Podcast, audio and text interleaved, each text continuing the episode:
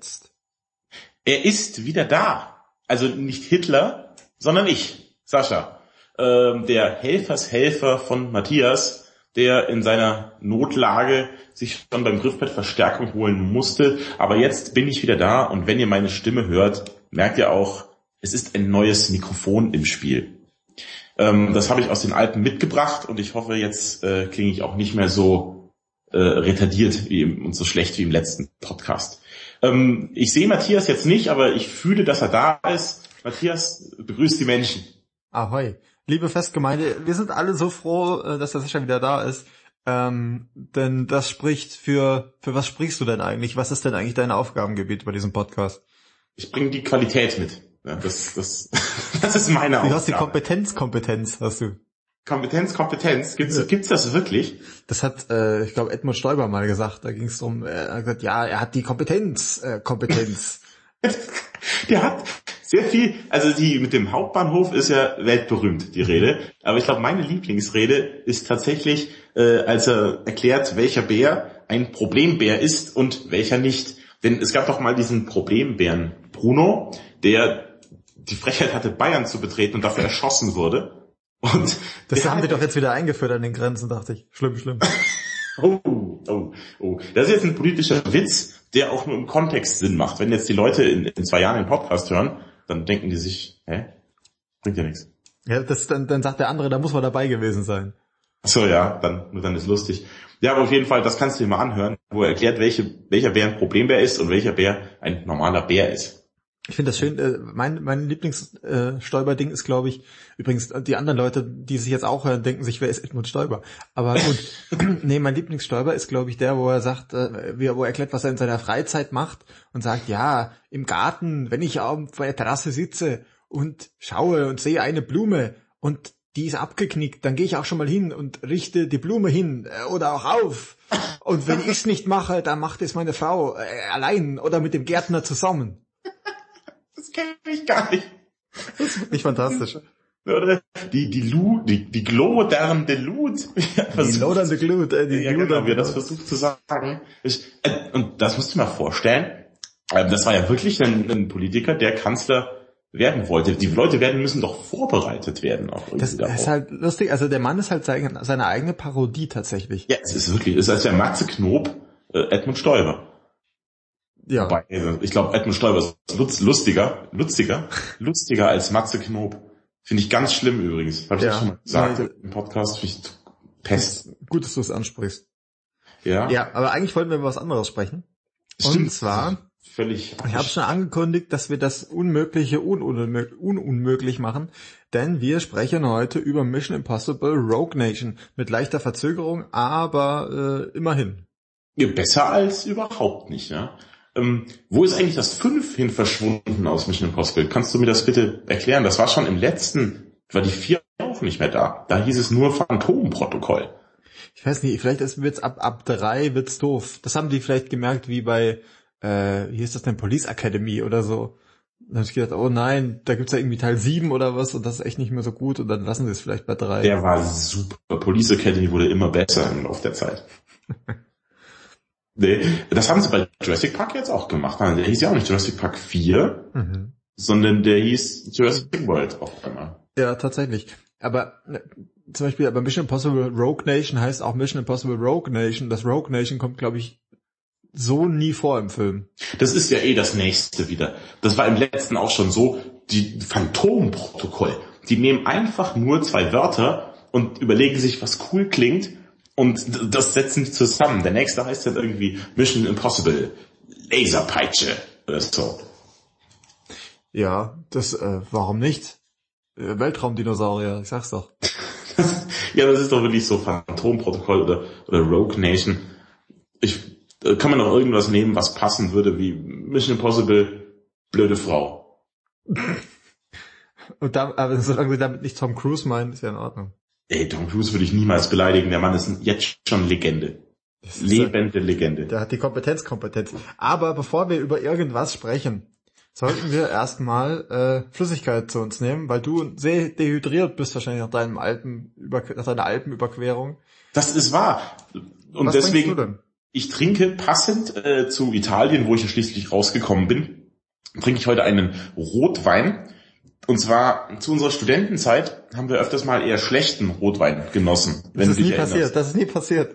Doch, da durfte man in deinem Wohnzimmer noch rauchen. Dann habe ich zum Filme gucken immer eine Schachtel weggequarzt und wir haben uns dann den Rotwein links und rechts reingeballert für irgendwie zwei Euro von Rewe. Aber jetzt habe ich einen besseren und zwar einen 2013er Alkolon oder Akolon, ja, äh, wo vorne auf dem Etikett der Weinschmecker draufsteht. Das fand ich lustig. Deswegen habe ich den Das gekauft. ist ja überhaupt, man muss es ja sagen, bei Wein die Qualität, dass es lustig aussieht. Das ist ja, das steht ja in den ganzen Weinführern, steht das ja drin. Das ist lustig. Wann werde ich denn bitte erwachsen? Ich wähle meinen Wein danach aus, ob er lustig aussieht. Ich habe mal gehört, dass Wein, ähm, dass man erkennen kann, ob der eher gut oder eher schlecht ist, wenn der tatsächlich, äh, wenn der mehr Alkohol hat. Dann ist er wohl ein qualitativ höherwertiger Wein. Ist das richtig? Du kennst Ja, dich da ja das ist besser vollkommener Unfug. Ach, tatsächlich? Ja, also das, das hat erstmal, man hat erstmal keine Aussage darüber. Es kommt natürlich auch darauf an, zu welcher Gelegenheit man natürlich den Wein trinken möchte, ja. Also du willst vielleicht, wenn du irgendwie zum Mittagessen einen Wein trinkst, einen haben mit nicht so viel Alkohol, dass du nicht gleich so voll beduselt bist. Aber ansonsten hat der Alkohol hängt ja im Zusammenhang mit dem Zucker im Endeffekt nur.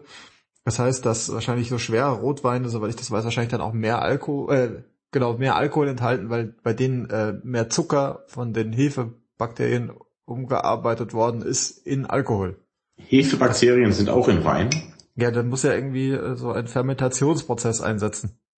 Und das ist dann die Hefe, die entweder Kellerhefe oder so Spezialhefen. Und die wandeln den Zucker im Wein um. Dementsprechend gibt es Weine, die haben... Den Zucker in Alkohol, die werden dann... Äh, Dankeschön. Ja gut, im Endeffekt in den Wein. Zucker in Alkohol, in Wein um.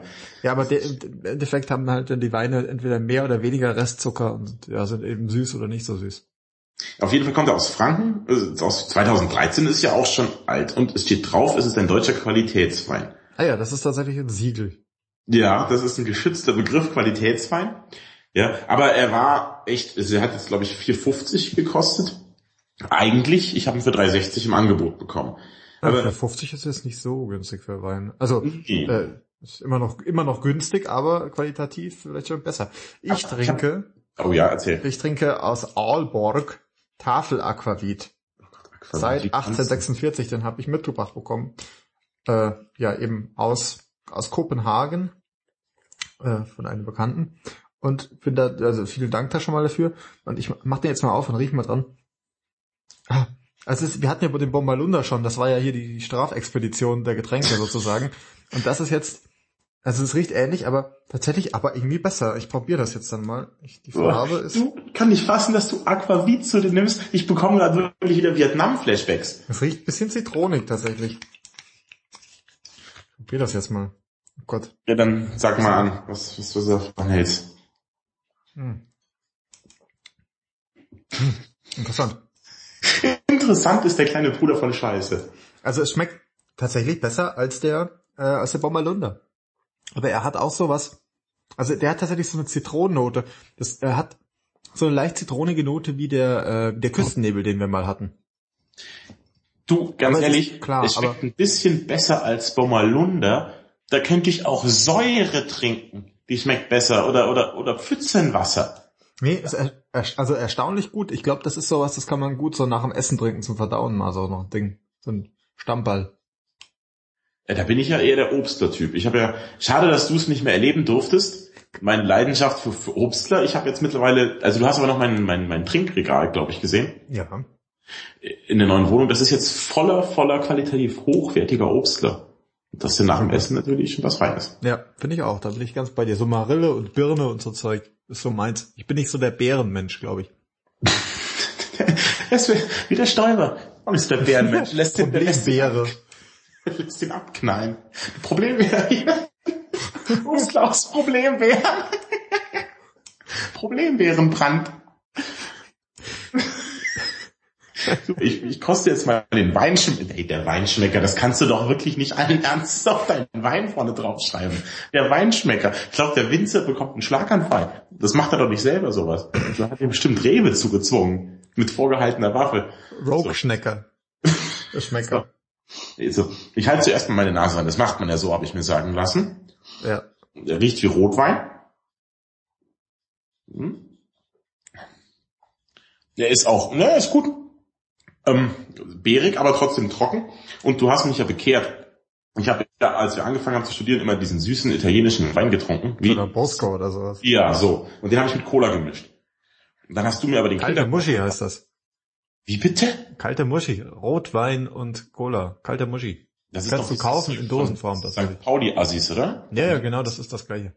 Ja, ja, auf jeden Fall hast du gesagt, nee, das, das, das mach das bitte nicht und vor allem nicht in meinem Haus, sondern wir trinken jetzt trockenen Rotwein, denn wir sind äh, Gentlemen. Mhm.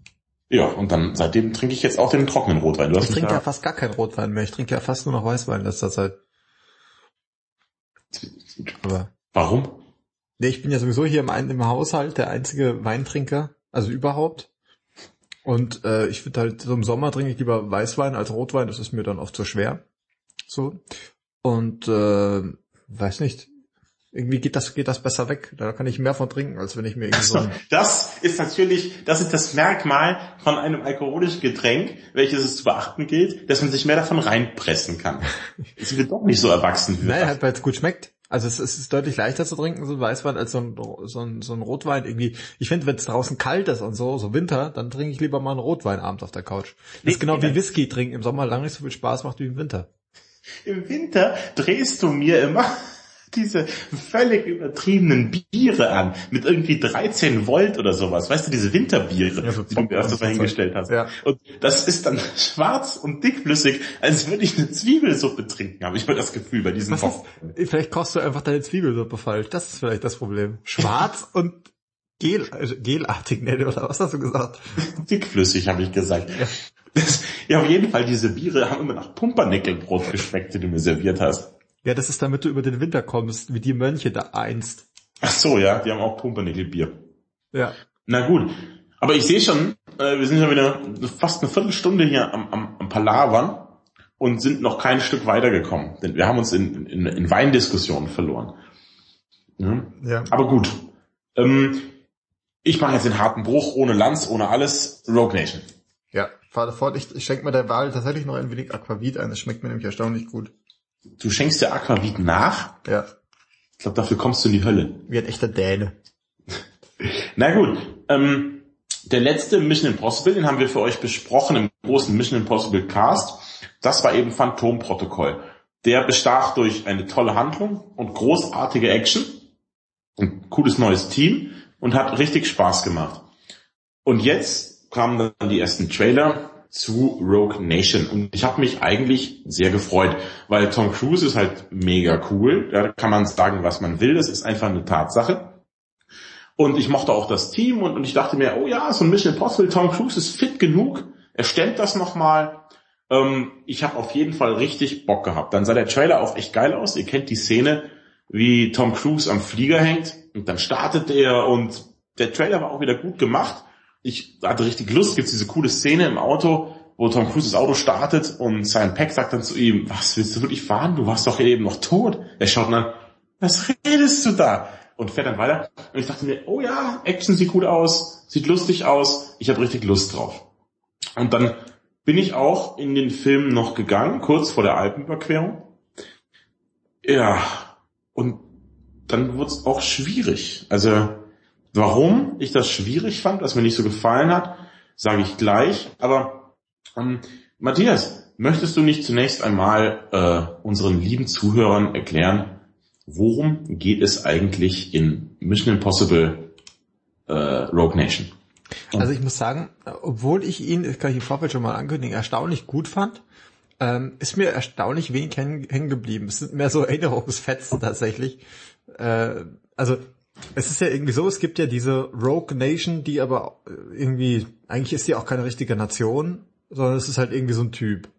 Nee, es gibt auch keine Rogue Nation. Das ist ja schon mal der, der erste Fehler, wie man sagt, in, in Baden-Württemberg. Ja, aber es ist halt so ein Typ, so. Und der will halt diese Geheimorganisation, für die der Ethan Hunt und auch der äh, Jerry Renner und wie sie alle heißen arbeiten, der will die halt kaputt machen.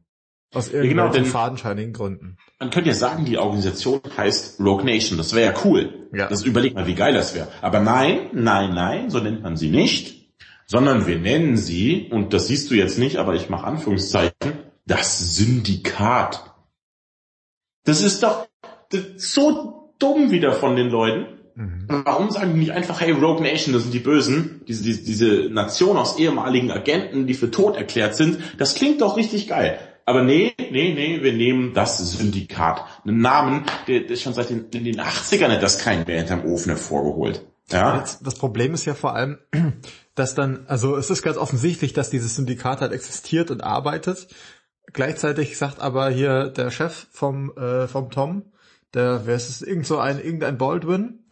Ähm, ein Baldwin, Alec Baldwin, der coolste aller Baldwins. Nein, wie heißt denn dieser andere Baldwin, der bei das Firefly mitgespielt hat? Ich habe Firefly nur dreimal geguckt und dann für dumm befunden. Das war wirklich toll. Naja, auf jeden Fall ähm, hat halt, sagt er halt sowas wie, nein, ich glaube, die gibt's gar nicht. Und wenn es die gibt, dann ist der Tom Cruise der Anführer davon. Aha. Das ist auch wieder völlig ohne Grund wird das einfach behauptet. Ja. Das, ist, das ist völlig fadenscheinig, um die Handlung irgendwie, irgendwie in Gang zu bringen. Ja, also so ja. weit so doof. Aber dann ist halt so, der Tom, und das ist eine coole Eröffnungssequenz, Tom Cruise geht in irgendeinen so Plattenladen und macht halt sein, hier, sie erhalten ihre geheimen Auftragnummer, die, was die eigentlich immer cool ist, muss man sagen. Ja, sehr cool. So, und die ist auch hier wieder cool mit einem Plattenspieler und so Zeug, sehr, sehr cool. Stellt sich aber raus, äh, es ist halt irgendwie ein Attentat auf ihn und er sitzt halt echt in der Klemme. Ja. So, dann windet er sich so ein bisschen raus und ist dann halt quasi weiß gar nicht, ist er auch tot oder ist er einfach Nein, du hast ja wirklich keine Ahnung mehr. Das muss ich jetzt übernehmen. Äh, die wollen ihn fangen und das gelingt ihnen auch. Sie wollen ihn fangen, als er diesen Auftrag bekommt. Es ist eine Falle. Ja, ja, ja das schon, aber äh, sie fangen ihn. Er ist dann aber auch weg vom Schirm. Er tut dann irgendwie so, als wäre er nicht mehr da und appariert dann gegen diese Nicht-Rogue Nation. Es geht, es geht ja schließlich darum, dass die äh, Amerikaner dann denken, er wäre eben, wieso sagst du mal Rogue Nation? Stimmt ja nicht. Ich sag ja äh, die nicht Rogue Nation. Ja, dass die denken, er arbeitet für das Syndikat und deswegen muss er eben verdeckt gegen das Syndikat arbeiten. Ja? Ähm, in dieser Szene, wo er gefangen wird vom Syndikat, zeigen sich auch schon zwei der größten Schwachpunkte des Films. Und zwar ist es der Bösewicht und der Sidekick, der weibliche Sidekick von Tom Cruise ähm, der Bösewicht, ich kann ja auch schon mal sagen, wer ihn spielt, oder? Ist ja egal. Ja. Das ist Sean Harris, der spielt den Bösewicht, den Namen klingt ganz cool, Solomon Lane. Aber der Bösewicht sieht aus wie ein Streber. Echt? Und der kann nix. Ich finde, der sieht eigentlich ganz cool aus, muss ich sagen. Also ich finde, der sieht ein bisschen fies aus, weil der sieht aus, als wäre irgendwie ein bisschen zu kurz gekommen oder so. Und also er sieht ein bisschen, er sieht einfach ein bisschen unangenehm aus, finde ich. Und der spielt den auch nicht so schlecht. Ich fand den, ich fand den so langweilig. Was heißt, der kann nichts? Ich finde, der hat schon einen ganz guten Plan. Also so zumindest vom Hirn hält er mit, mit Ethan Hunt. Äh, aber halt nicht äh, äh, mit dem Charme. Und das ist ein großes Manko, glaube ich. Das ist sein Problem. Er ist nicht so charmant und deswegen muss er unterliegen. Er ist glatt gebügelt irgendwie. Er ist langweilig. Er ist furchtbar langweilig. Und der Bösewicht ist doch das Wichtigste an so einem Film. Wenn du einen geilen Bösewicht hast, na, ich, einmal mehr greife ich wieder hier auf, auf äh, ist jetzt bei The Dark Knight zurück. Der Film an sich ist vom Pacing nicht so gut, der ist auch nicht so gut geschrieben, finde ich. Der hat einfach den geilsten Bösewicht der Welt und deswegen sagt man heute noch, super Film. Und hier ist ganz, ganz blasser, im wahrsten Sinne des Wortes, blasser Bösewicht, langweiliger Bösewicht.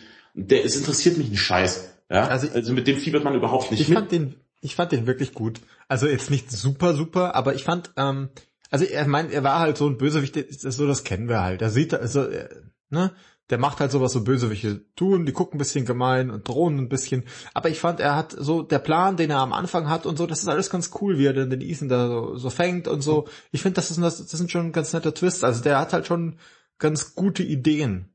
So, ja. das finde ich ganz nett, aber ja.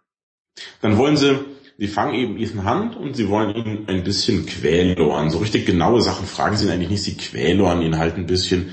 Und das macht, wird von irgendeinem Schweden gemacht, der heißt auch völlig bekloppt der, der, der Darsteller, äh, nicht der Darsteller, sondern den er spielt, obwohl nee, Yannick Winter heißt er nicht, ganz cool, Entschuldigung. Ja, ähm, der quälert ihn so ein bisschen und dann greift eine weibliche Doppelagentin ein und haut ihn halt raus. Mhm. Ja, und die unterstützt ihn dann so während des ganzen Films. Und das ist auch, diese Ilsa Faust heißt die im Film, wird gespielt von Rebecca Ferguson ist eine typische Powerfrau, die halt einfach ist genauso ist stärker als ein Mann oder kann halt auch diese gleichen Manöver wie er. Ja, aber das finde ich gar nicht zum Beispiel. Also ich finde halt, also okay, hier und da ist schon ein bisschen overpowered, aber sie, du merkst schon, also jetzt wenn die zum Beispiel gegen den Winter da kämpft, dass die schon einen anderen Kampfstil hat. Die, die schlängelt sich so um ihn rum und macht so Zeug, aber ich finde, die kriegt auch ordentlich auf die Schnauze dann zwischendrin mal. Ja, aber ich finde, sie ist irgendwie so richtig grundunsympathisch. Wenn das die Böse wäre, fein, ja. Unsympathische Böse sind auch cool und die man liebt zu hassen. Aber die ist so ein unangenehmer Mensch, wenn ich mir dazu Black Widow anschaue. Mhm. Aus den Avengers. Die ist ja auch eine, so eine Powerfrau, aber irgendwie ist es bei der, die ist einfach sympathisch, dabei die mag man gerne, mit der fiebert man gerne mit und der nehme ich das auch, der genau, das ist der Punkt, auf den ich hinaus will. Der Black Widow nehme ich das ab. Aber die bewegt sich so stark, sich diese Rebecca Ferguson, der nehme ich überhaupt nicht ab, dass die irgendwie ein bisschen feiden kann oder so Agentensachen kann. Ja, ja das die Problem sieht aus wie eine Schauspielerin, die so tut, als wäre sie Agentin. Ja, das Problem bei der ist auch, ähm, die ist nicht hot genug, um eine hotte Assist um so eine Bond-Girl-Nummer zu machen, aber auch nicht nerdy genug, um irgendwie so einen Nerdcheck an den Tag zu belegen. Ja, die ist einfach sehr unangenehm. Die ist halt austauschbar, so. Und das ist eben, schau, dann geht's ja schon weiter. Dann haben wir diese sehr, wie du sagst, du sagst austauschbar, ich sag unangenehm. In beiden Fällen ist es ja nicht positiv konnotiert. Und die wird aber dann dem Zuschauer permanent vor die Schnauze gehalten. Immer, die, die wird dir so unangenehm ins Gesicht gedrückt. Sie hat fast mehr Screentime als Tom Cruise. Und das ist ja, das ist wahr. Überleg dir das mal. Weißt ja, das ist schon sehr viel, das stimmt schon. Ja, ständig. Ja. Tom Cruise teilt sich jetzt seine Actionsequenzen mit Rebecca Ferguson und das will ich nicht sehen. Das ist Mission Impossible, da will ich Ethan Hunt sehen. Und wenn er schon einen coolen Sidekick braucht, warum nimmt man dann nicht Jeremy Renner her, der das ja kann, der ja auch ein geiler Typ ist. Ja. Den, dem, dem nehme ich das ab. Das ist ja. auch so ein Ding. Also, aber das zum Beispiel ist, ich finde, dieser Film hat viele Vor- und Nachteile gleichzeitig. Also, das ist, wenn du Jeremy Renner schon ansprichst, ja, den kennen wir jetzt auch schon aus den letzten Teilen. So, das ist super cool, dass der wieder mit am Start ist, so. Ähm, aber er macht sehr wenig.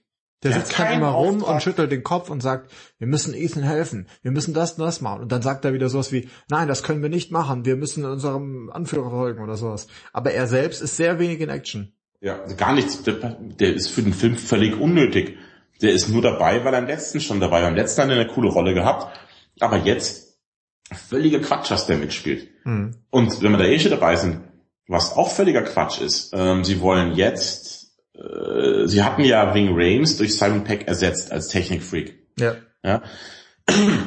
Entschuldigung. Und jetzt ähm, haben sie sich gedacht, in dem Teil bringen wir Wing Rames, alias Luther Stickle, wie er heißt, der im ersten Teil, ersten Mission Impossible, mega geil ist. Also habe ich mich ausgeflippt. Diesen Hacker habe ich ihm völlig zugetraut. Super geil gespielt. Echt? Das habe ich nie ich verstanden. Ich fand den immer so, pff, irgend so ein Typ. Ja, und jetzt bringen sie den zurück. Aber wir haben ja schon einen Technik-Nerd. Wir mhm. haben ja schon den Benji, der das macht. Und jetzt haben wir meinen zweiten, der aber im Prinzip auch gar keinen Auftrag hat in dem Film. Wir brauchen nicht zwei ähm, Qs. Wir brauchen nicht zwei Pilles. Wir brauchen nicht zwei Spocks. Ja, du hast halt das Gefühl, dass hier Jeremy Renner und der, äh, wie heißt der, Wingen Rames, kann den Namen vergessen, dass die halt, die sitzen halt dann zusammen so auf der Couch die ganze Zeit und feixen, hast du das Gefühl. Und sind aber beide komplett überflüssig, weil als Jeremy Renner hast du Ethan Hunt, so, also als Action-Typ und ja. als äh, Sicherheits-IT-Experten äh, hast du halt Simon Peck. Ja, du hast genau. ja einfach, du hast ja eigentlich nochmal einfach, nur so äh, irgendwie, die sitzen halt da, falls die anderen krank werden plötzlich oder so. Das ist die Zweitbesetzung. Ja. Ja, wobei Jeremy Renner eher die Drittbesetzung, weil ja die Olle Tusse die ganzen Actionsequenzen bekommt. Ja. Der hat eigentlich noch gefehlt, dass sie da noch irgendeine so eine Dame auf die Couch setzen irgendwo, die halt irgendwie besser aussieht und cooler ist als sie. Ja. Gut, dann geht's weiter. Also dieses Team versucht dann gegen das Syndikat zu arbeiten. Ähm, und dann haben wir jetzt was, das war in den letzten Teilen nicht, da gab es schon ein paar Schauplatzwechsel. Mhm. Aber es gibt immer einen so, einen Hauptheist, den sie machen müssen. Ja, einen Haupteinbruch.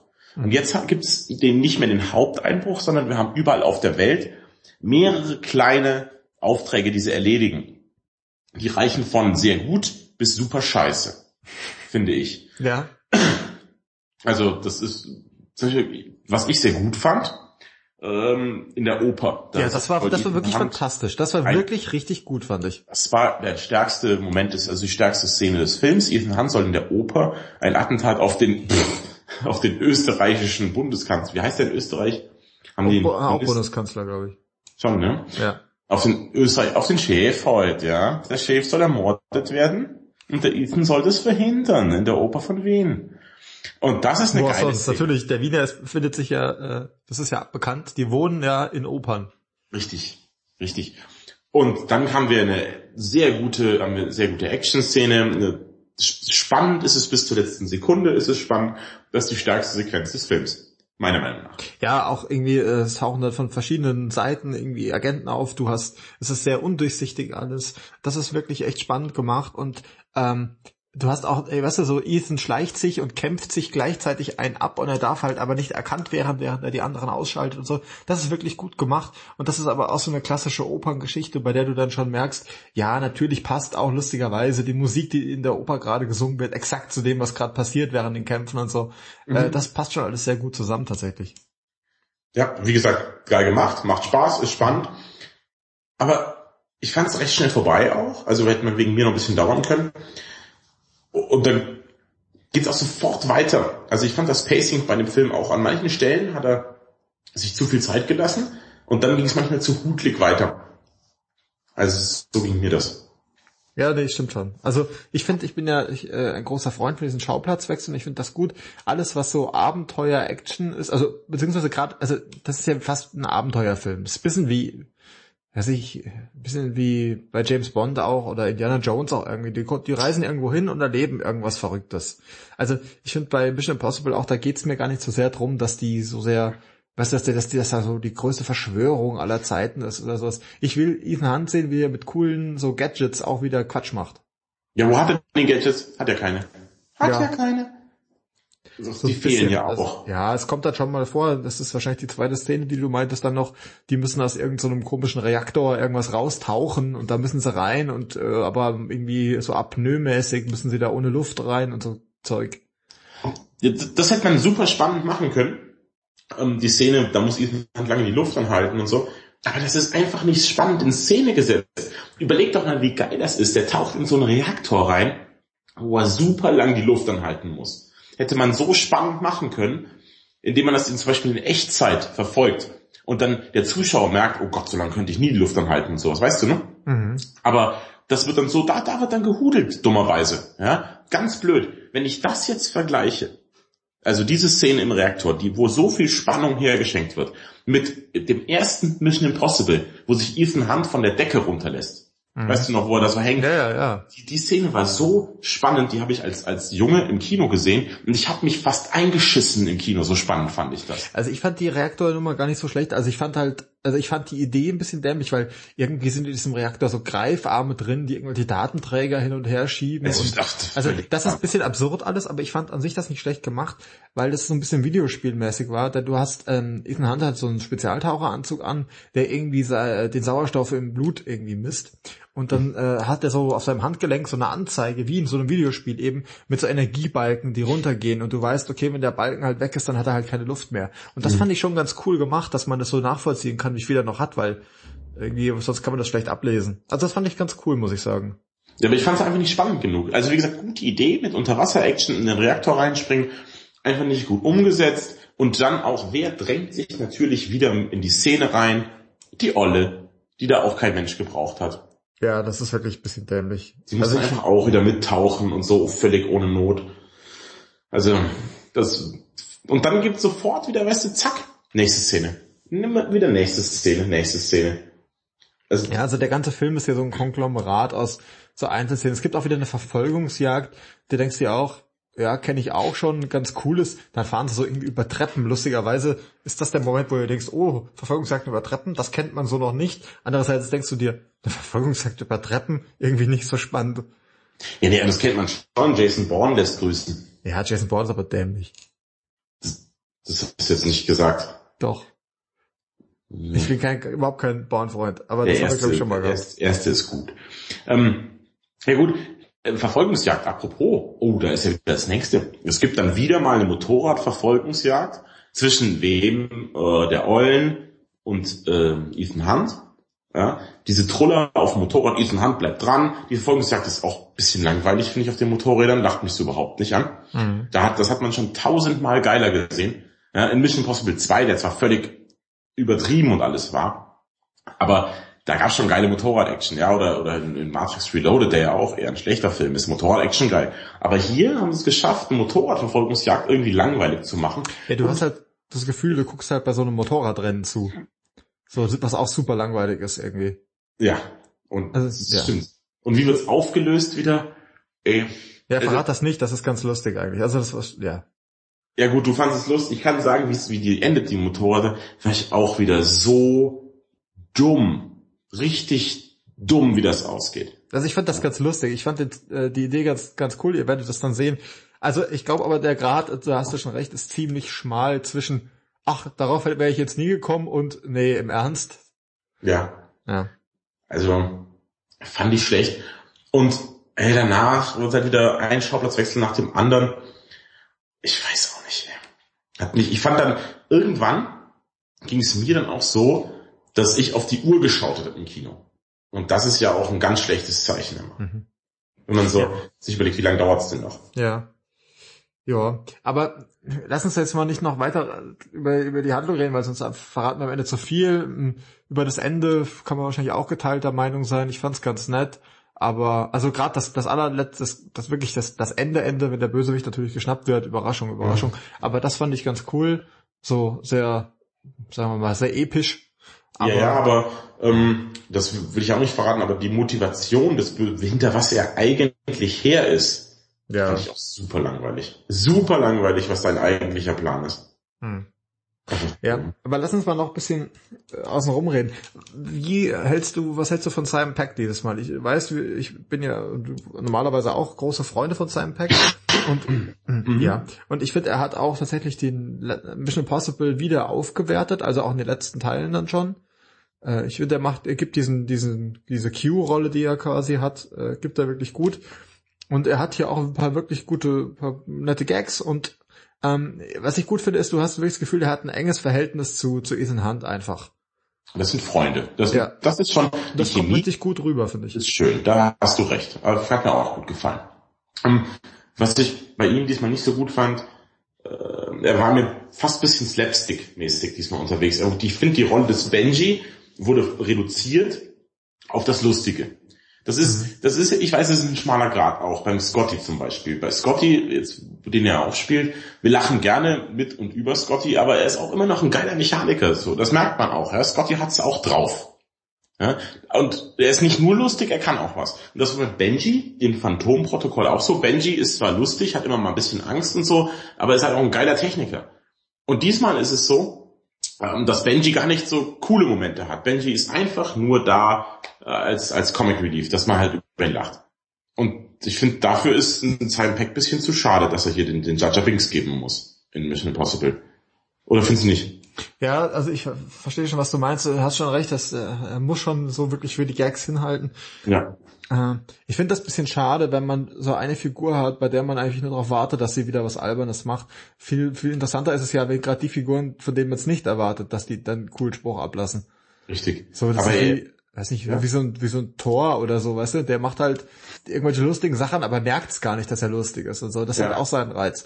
Das hat man hier jetzt nicht, aber ich würde ihn hier nicht missen wollen. Irgendwie, also der wertet die ganze Reihe für mich schon auf und ich meine, die Reihe hat sicherlich auch nicht einfach, ähm, am Leben erhalten zu werden. Äh, sie lebt halt davon, dass, äh, dass es einfach cool war, die ersten Teile. Also zumindest der allererste und dann der dritte wieder. Und die muss ich jetzt halt irgendwie rechtfertigen, aber was er stattdessen macht, ist halt einfach, dass halt die, der ganze Kram, das haben wir, glaube ich, jetzt schon gemerkt, einfach wieder aufgekocht wird, so ein bisschen wie bei Jurassic Park.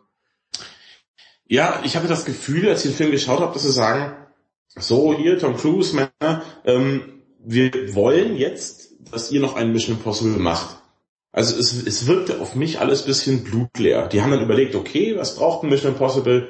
Eine spannende Einbruchsszene, eine, eine Verfolgungsjagd, eine Kampfszene muss drin sein, das muss drin sein. Haben das alles verrührt, aber die Liebe hat mir ein bisschen gefehlt. Also irgendwie das Herz bei der ganzen Sache. Ähm, ja, das, das wirkte nicht so motiviert. Das ist wahrscheinlich halt auch genau der Punkt. Also ich glaube, wenn wir, wenn es jetzt der erste Mission Impossible sehen, also wäre, den wir sehen würden, würden wir wahrscheinlich sagen, oh, voll super. Aber dadurch, dass man halt zum einen weiß, wie geil die anderen Teile waren und man diese ganze Action-Kram schon kennt, ähm, wartet man eigentlich in dem ganzen Film darauf, nur dass man so auf seiner auf seiner Checkliste abhaken kann.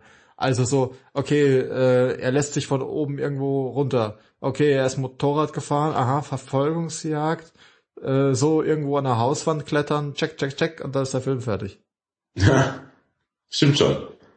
Deswegen, aber also ich fand trotzdem Simon Peck, wir sind ja beide ein bisschen verliebt in ihn auch, das muss man ja ganz klar sagen. Ja, und ja. Simon Peck wertet eigentlich jeden Film eher ein bisschen auf. Also ich finde, sie haben ihn einfach ähm, verschenkt in dem Film. Wäre mehr drin gewesen. Von mir ist auch mehr Screentime für Benji, ein bisschen, wenn er dafür auch was Tolles machen darf. So wie im letzten, als er dieses Zelt hatte, kannst du dich noch erinnern, in Phantomprotokoll, ähm, das gleichzeitig eine Videoleinwand war. Ah ja, ja. Das war super cool. Da war er, da war er echt echt geil, der Benji auch. Und das fehlt so im Moment für ihn. Man macht sich nur über ihn lustig in dem Film. Ja, das stimmt schon. Und ist schade. Ja. ja. Lass Gut. Uns noch zwei, drei Sätze, bevor wir dann zum Fazit schon kommen, weil diese Ausgabe wird ein bisschen kürzer. Ich verrate das schon. Der nächste wird wieder ein Spezial, das ich schon aufgenommen habe. Ihr habt es vielleicht bei Facebook schon gesehen. Äh, ich sage gleich noch was dazu. Aber lass uns vielleicht zwei Sätze noch über Tom Cruise nochmal verlieren. Gerne. Äh, seine, also ich fand ihn wieder sehr überzeugend. Man weiß ja wieder, dass er sehr viel Zeug selbst gemacht hat. Also er hing dann ja wohl tatsächlich da irgendwie an diesem Flugzeug dran. Ähm, und ich kaufe ihm das immer noch ab und er hat immer noch diesen, wie sagt man, bübischen Charme. Ja, obwohl er mittlerweile tausend Jahre alt ist, hat er noch das, das kleine junge Grinsen irgendwie. Und ey, ich muss jetzt mal sagen, ich finde ihn einfach nur super cool. Ich hätte auch mal richtig Bock, einen Tom Cruise Cast mit dir aufzunehmen.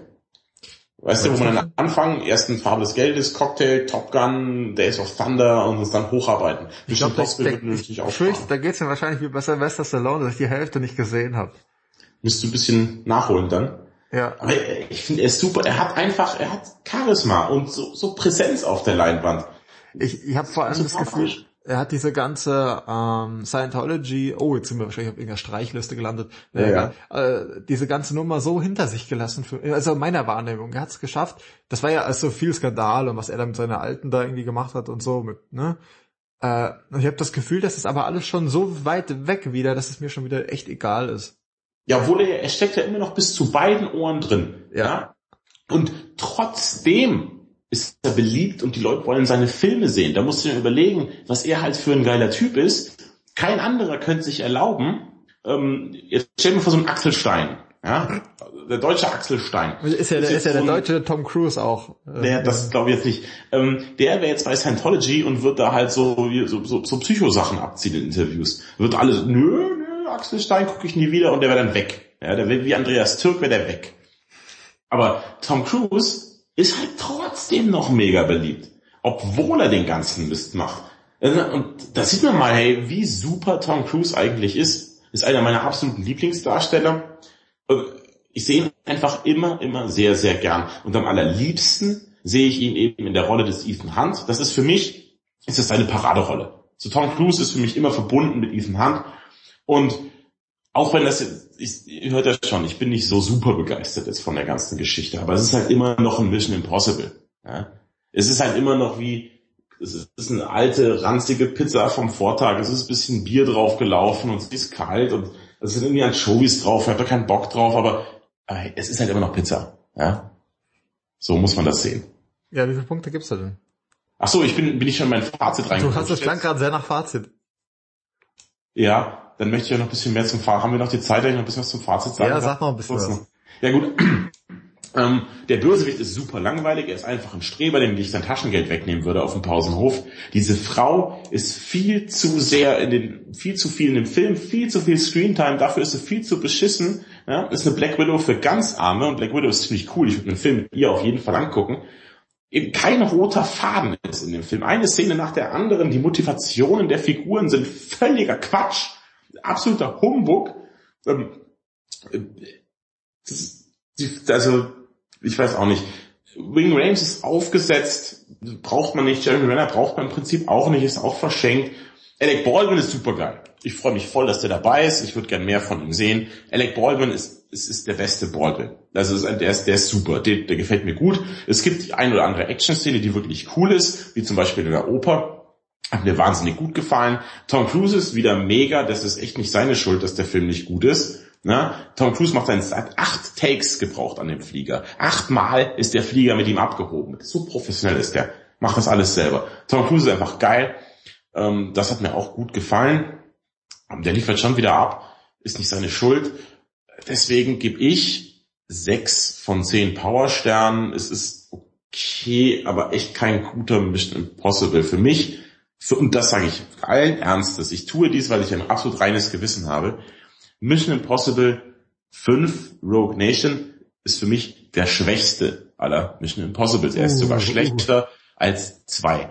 Ja, also meine Reihenfolge ist eins ist der beste, dann kommt vier, also Phantom Protokoll, dann kommt drei, dann kommt zwei und dann kommt fünf. So, ich habe es gesagt und so meine ich es auch. Also ich gebe äh, Mission Impossible Syndikat gebe ich äh, siebeneinhalb Powersterne. Tatsächlich. Ich fand, ich lustigerweise, also du hast mir jetzt ein wenig matig gemacht, weil du halt leider recht hast. So, äh, aber ich war aus kam aus dem Film raus und dachte, wow, der war voll cool. Ich bin voll froh, dass ich den auch im Kino gesehen habe. Das war echt spannend, was die da so alles gemacht haben.